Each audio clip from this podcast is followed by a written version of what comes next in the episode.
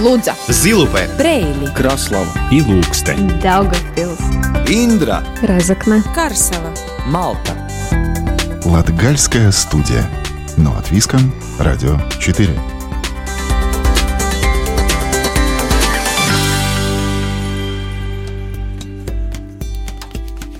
Добрый день, друзья! В эфире Латвийского радио 4 звучит программа «Латгальская студия».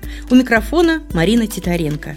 Сегодня мы расскажем о людях нашего региона, чьи заслуги, идеи и их воплощение, самоотверженный труд или творчество особо отмечены в минувшем году. В ближайшие полчаса интервью с почетным гражданином города Резекна 2021 года Олегом Григорьевым, Рассказ о создании нового туристического объекта в Прежмале Красловского края, удостоенного наград года в сфере туризма, а также репортаж с красивейшего места семейного отдыха и зимней рыбалки Зилгме у озера Цирма.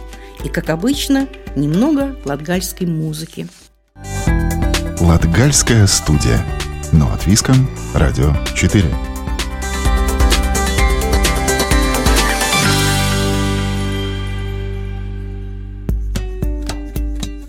А в гостях у нас сегодня человек, удостоенный высшей награды города – звание почетный гражданин Резекне. Это Олег Григорьев, врач-интернист и инфектолог Резекненской больницы, заведующий отделением для больных с COVID-19. Сейчас, в период пандемии, он вместе с коллегами активно и самоотверженно борется за жизни людей с коронавирусом. А до этого свыше 20 лет лечил ВИЧ-больных и умирающих от СПИДа.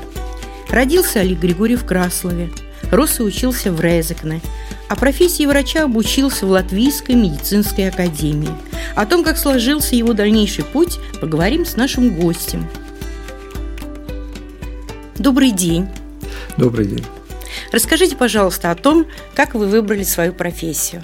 Вы знаете, выбор профессии относится, наверное, такому достаточно детскому возрасту, может быть, подростковому в большей степени. И, конечно, он связан в первую очередь э, с определенными обстоятельствами, которые сложились в моей жизни, да, с определенными проблемами со здоровьем, которые у меня в определенный момент были. Мне помогали и с этими проблемами замечательные врачи.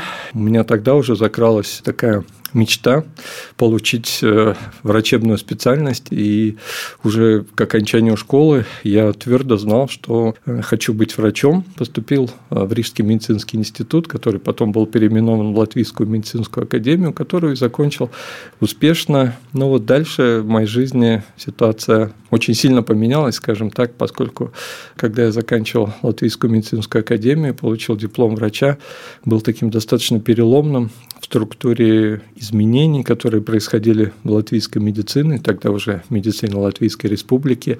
Были пересмотрены все предыдущие аспекты получения врачебной специальности, получения специальности врача через дополнительную подготовку. Много новшеств, много неизвестного было, и поэтому мои коллеги, мои однокурсники, одногруппники оказались перед сложным выбором. Идти учиться дальше, а сколько учиться мы тогда точно еще не знали, да и никто тогда не знал. Это был такой очень сложный переломный момент. Это 93-й год. Да. Да, это как раз год перемен, когда да, год перемен, реально Советский во всех Союз. сферах э, нашей жизни, в нашей стране, только что ставшей независимой, самостоятельной, многое менялось, многое совершенно правильно перестраивалось на такой европейский формат, общемировой формат.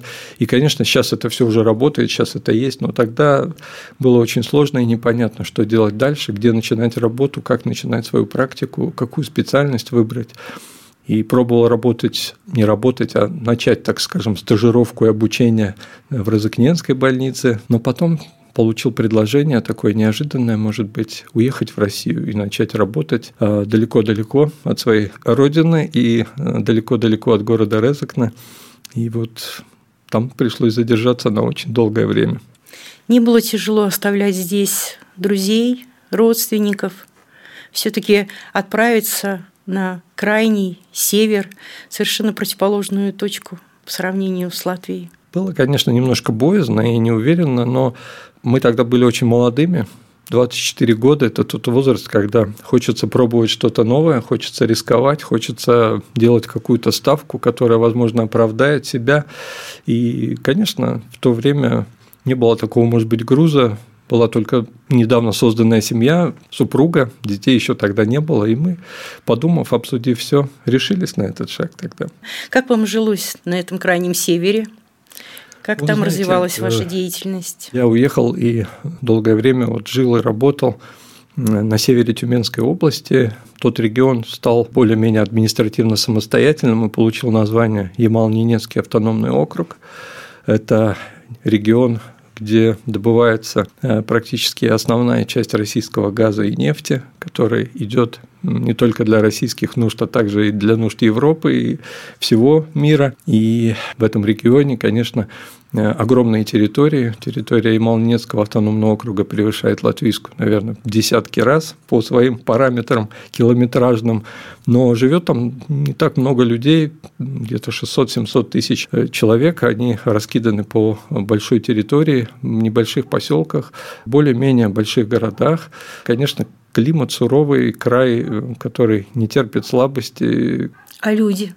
Добрые, отзывчивые, открытые. Люди, да. Надо сказать, что это тот фактор, который помогает многим там э, сохранять свою человечность, все свои человеческие качества, потому что люди, которые э, жили и живут в этом регионе, они действительно такие очень, э, очень стойкие, очень выдержанные, в том регионе работали люди, которые приехали э, со всех сторон, со всех областей России, с Белоруссии, с Украины, с территории бывших э, республик Советского Союза. Но в целом скажу, что э, люди там жили очень дружно и живут, я думаю, сейчас.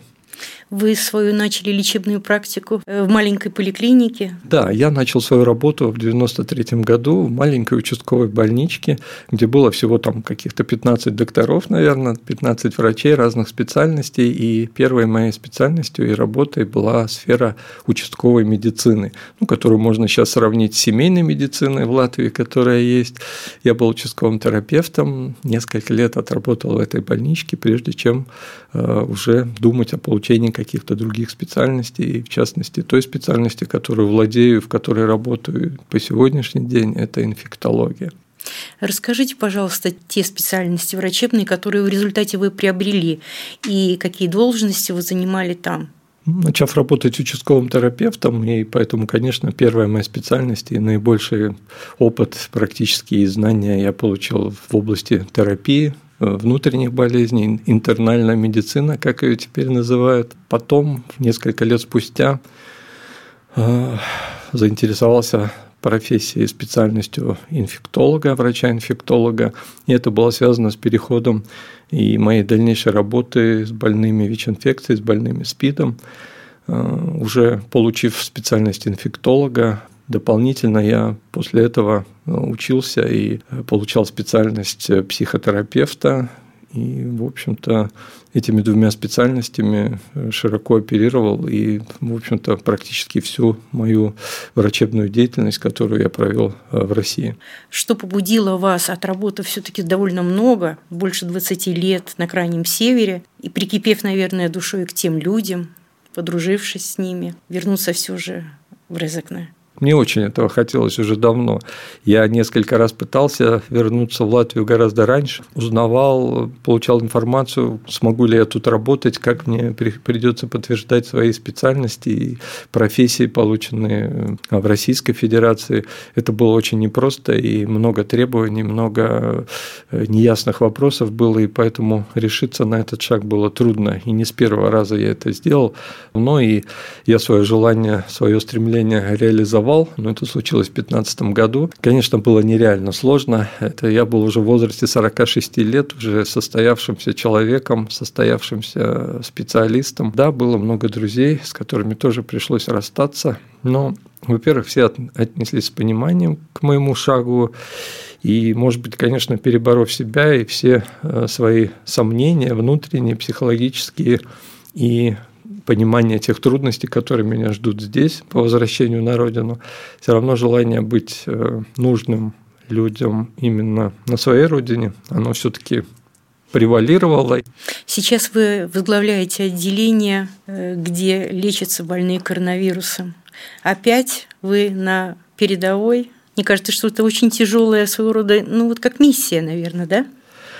В какой-то степени, да, конечно, эта работа носит вынужденный характер, поскольку еще два года назад мы и знать не знали, и не думали, что всему человечеству придется столкнуться с такой серьезной проблемой, с такой опасной и достаточно коварной инфекцией, как COVID-19. Эм, ну, это болезнь инфекционная, и, конечно, мои, мой опыт и мои знания, моя профессия инфектолога, конечно, не позволила мне остаться в стороне, и когда необходимо было встать э, первые ряды для борьбы с коронавирусом, конечно, я это принял, и, конечно, эта работа очень психологически сложная, морально сложная, поскольку э, иногда, э, работая с пациентом, уже начинаешь понимать, что вряд ли помо удастся ему помочь, вряд, вряд ли удастся остановить эту инфекцию и сохранить человеку жизнь. И человек надеется, и, конечно, продолжают надеяться и медики, продолжаем надеяться и мы, и продолжаем делать все для того, чтобы бороться до последнего. Но это происходит э, в целом не таком большом количестве случаев э, я с удовольствием могу констатировать, что большинство наших пациентов все-таки э, выздоравливает, справляется с нашей помощью, с болезнью. Вот, э, конечно, трудные пациентам, трудные нам, медикам, и, безусловно, работа в условиях ковида, работа в красной зоне – это действительно очень ответственная, требующая не только физических сил, но и сил моральных, духовных для того, чтобы не только сохранить свой настрой, свою работоспособность и не поддаться вот синдрому выгорания, который очень часто сопровождает работу с тяжелыми пациентами в тяжелых условиях у медицинских работников, но и вселить эту надежду и сохранить э, дух который необходим для выздоровления у наших пациентов. Что вас подзаряжает? Ну, понятное дело, наверное, конечно, семья. Естественно, да. Э, большая поддержка семьи – это, наверное, тот главный фактор, который э, помогает все это выдержать. Потому что семья страдает уже очень сильно от того, что мало времени для общения, потому что много времени приходится уделять работе, много времени приходится уделять пациентам, не считаясь даже с тем, что э, есть определенная продолжительность рабочего дня. Зачастую приходится оставаться и после работы, и выходить и по выходным дням.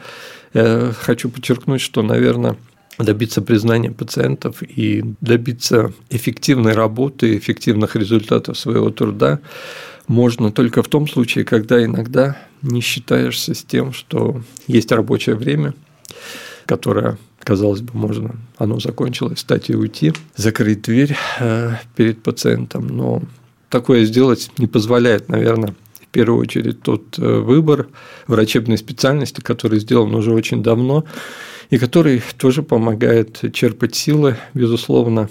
А восполнить эти силы? Ваши какие-то, может быть, увлечения? Да, безусловно. Есть вещи, которые помогают в жизни сохранять самому здоровье и хороший физический уровень, хорошую физическую подготовку, которая необходима для работы. А, годы идут, мы не молодеем, к сожалению.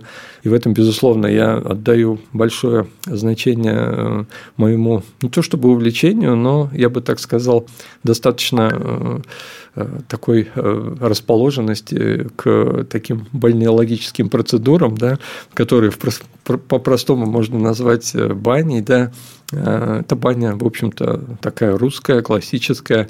Надо сказать, что на протяжении уже многих-многих лет я э, посещаю баню очень часто, практически 2-3 раза в неделю, потому что иногда, приходя с работы, чувствуешь усталость и физическую, и моральную. И растопить баню, пойти погреться, попариться Э, в зимнее время, может быть, даже после бани выйти и поваляться в снегу, охладиться, принять контрастные процедуры. Летом можно принять и контрастный холодный душ после э, согревания в бане. Это страсть, можно так сказать, такая жизненная. Она помогает восстанавливать силы, помогает сохранять здоровье.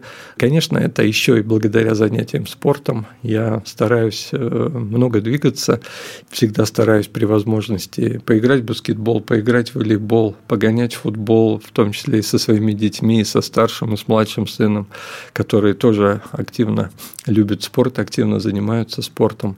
У нас вся семья спортивная, и старший сын, и младший сын занимаются серьезно и занимались баскетболом, легкой атлетикой. У меня спортивная супруга, которая тоже э, профессионально занималась на хорошем уровне и легкой атлетикой, и баскетболом.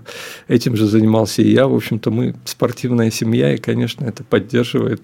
И в завершении, на пороге прощания с годом уходящим и встречей нового, позвольте спросить вас, каким для вас останется в памяти год 2021 и каким хотите увидеть новый 2022 год?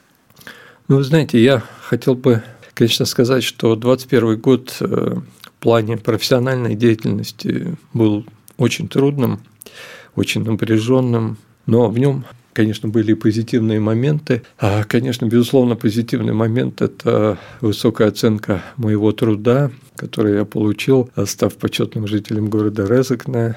Очень надеюсь, что мне хватит силы дальше продолжать использовать свои знания и опыт для того, чтобы помогать э, сохранить им здоровье и жизнь. Так что этот момент, конечно, безусловно, внес, особенно вот в окончании года, очень э, такую хорошую поддержку, позитивные эмоции, радость э, того, что твой труд э, так высоко оценен и что ты трудишься не зря. Были и другие моменты в этом году, которые были связаны с личной жизнью, позитивные моменты, которые тоже поддерживали силы и дух, даже несмотря на трудности, связанные с работой.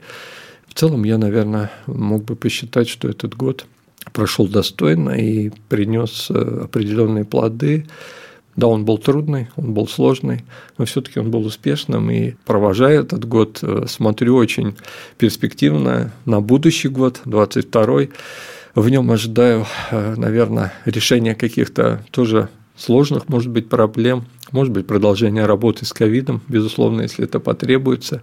А, я думаю, что мне удастся вернуться и к своей терапии любимой, да, и продолжать помогать пациентам с другими заболеваниями, не только с инфекцией, с ковид-инфекцией. Ожидаю изменений положительных в личной жизни. У меня есть определенные а, ожидания от Нового года, который принесет э, позитивные моменты в нашей семейной жизни. И, наверное, Надеюсь э, в глубине души, что он будет гораздо лучше, чем год уходящий. Большое спасибо за интервью. Большое спасибо, Айва. Латгальская студия. Но от Виском. Радио 4.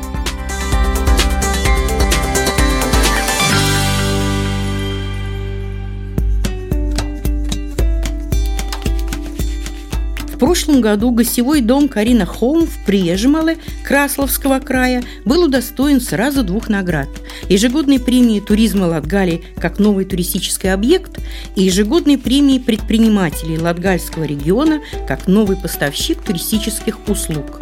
Подробнее об открытии туристического бизнеса на границе, особенно во время пандемии, в репортаже Сергея Кузнецова.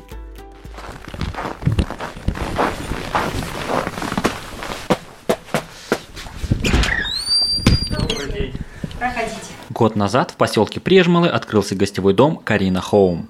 У входа встречает хозяйка дома Карина Стывриня. Мы находимся в Костулинской волости Краславского района, поселке Прежмалы. В народе ее чаще называют Заблудовка. Глядя на современный фасад дома, нельзя даже предположить, что изначально это был типовой поселковый магазин, построен еще в советское время, а затем десятилетия пустовавший.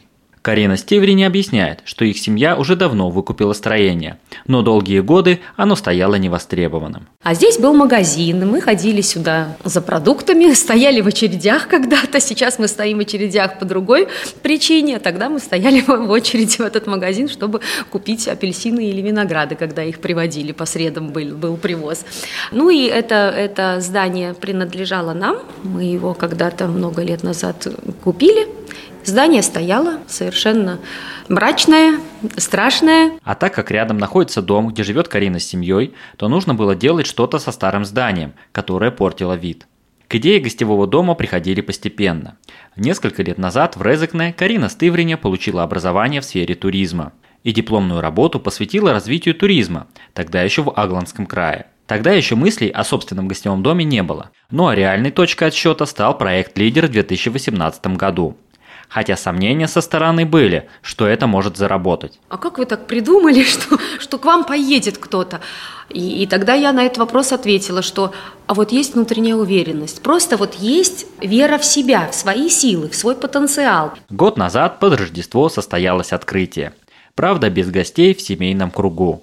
Пандемия изменила планы. Ну ничего, ну значит так надо. Конечно, я не могу делать всего того, что у меня было запланировано, потому что на начальной стадии у меня как бы больше был э, акцент э, на то, что я буду организовывать различные тоже мероприятия, мастер-классы для семей, для каких-то там дружных компаний, для коллективов, да, а тут получилось, что я этого всего делать не могу пока что, не могла и не могу, поэтому в прошлом году мы, допустим, перед Рождеством как раз сдали в эксплуатацию здание, все оно уже было готово, я все красиво украсила, украсила тоже, так как вот и сегодня вы видите, да, э, все было украшено, э, но людей не было. Хотя Карина даже рада, что случилась пандемия, так как есть время проанализировать и прочувствовать ситуацию в новой для себя сфере. Кроме этого, оказались востребованы номера и кухня, на что изначально ставка не делалась. В итоге Карина Стыверня довольна первым туристическим сезоном. Гости приезжали со всей Латвии. Ей удалось добиться поставленной цели –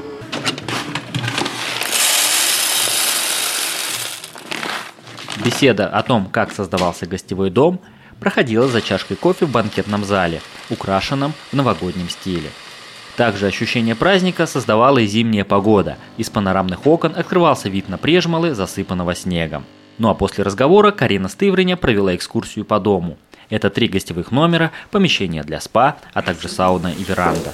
Вот это у нас номер Здесь обычно у меня останавливаются дети, потому что кровать э, можно трансформировать как в одиночную, да, как также и э, можно отдельные сделать да, кровати для, для детей. Да. Каждый может себя чувствовать тут, я думаю, очень комфортно. Как мне э, один мой гость сказал, что надо обязательно в каждой комнате самой провести день там или ночь, да, для того, чтобы понять, ну, насколько это комфортно комфортно. Ну, мне кажется, что, мне кажется, что комфортно. Следуем за хозяйкой дальше. Все номера отличаются друг от друга, но выполнены со вкусом. Вот, еще второй номер, который я называю э, номер для новобрачных, где так все, все в таких очень нежных тонах сделано, да, все так. Вот, а тут у нас банкетный зал, где можно, где можно праздновать какие-то мероприятия. Я надеюсь, что можно будет, пока не получается их праздновать, но я очень-очень так надеюсь. И, конечно, отдельно выделена зона отдыха. Сауна, спа-зона, а также выход на веранду на улице. Э, тут вот такой, такой тоже у нас уголок отдыха. Сейчас написали э, еще один проект по благоустройству вот э, этой зоны. Да, здесь у нас планируется большая тоже красивая пергола, место отдыха. Ну, здесь у нас одна пергола уже есть. Надеюсь, что наш проект тоже будет одобрен, да, и мы здесь создадим еще немножко красоты. Карина Стывриня говорит, что гостевой дом – это занятие для души и является продолжением ее дома, который стоит рядом. Сейчас важно не останавливаться, не опускать руки, так как дальнейший успех будет зависеть только от собственных усилий. Но Карина уверена, что успех придет. Главное трудиться и все получится. Особенно когда есть надежная поддержка в лице мужа и двух сыновей. Латгальская студия. Но от Виском. Радио 4.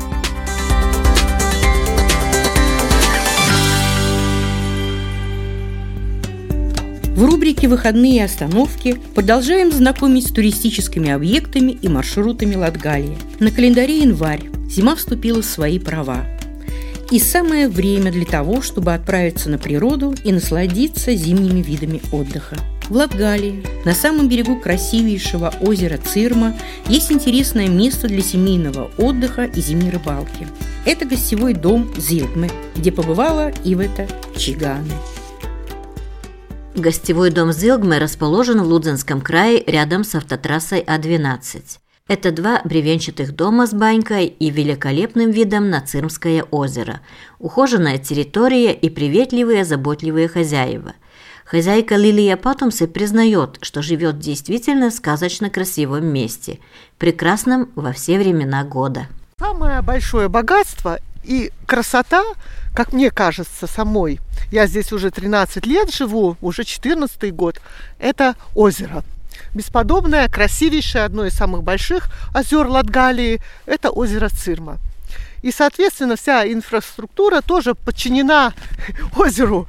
Не, не озеро инфраструктуре, а, а мы озеру. Потому что озеро – это красота, это природа, это вдохновение, это прекраснейшие закаты, которых невозможно описать, и, естественно, рыбалка – Хозяин гостевого дома и, как сам говорит по совместительству, плотник, сантехник, электрик, да еще и заядлый рыбак Валерий Чубанов уверяет, что рыбы здесь много, но, как говорится, места надо знать. Действительно, озеро большое, рыбное. Для тех, кто умеет, рыбы много.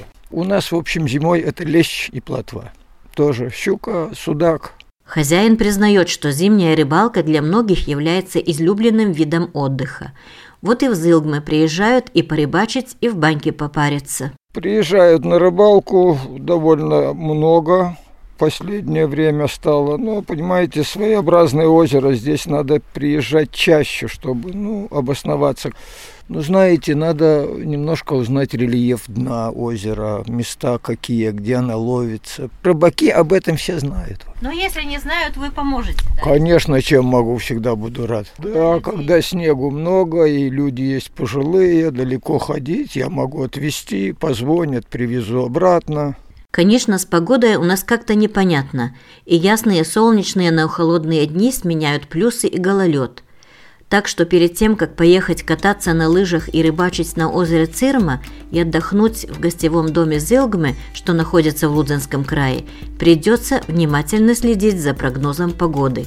Ивета Чигане, Латгальская студия Латвийского радио.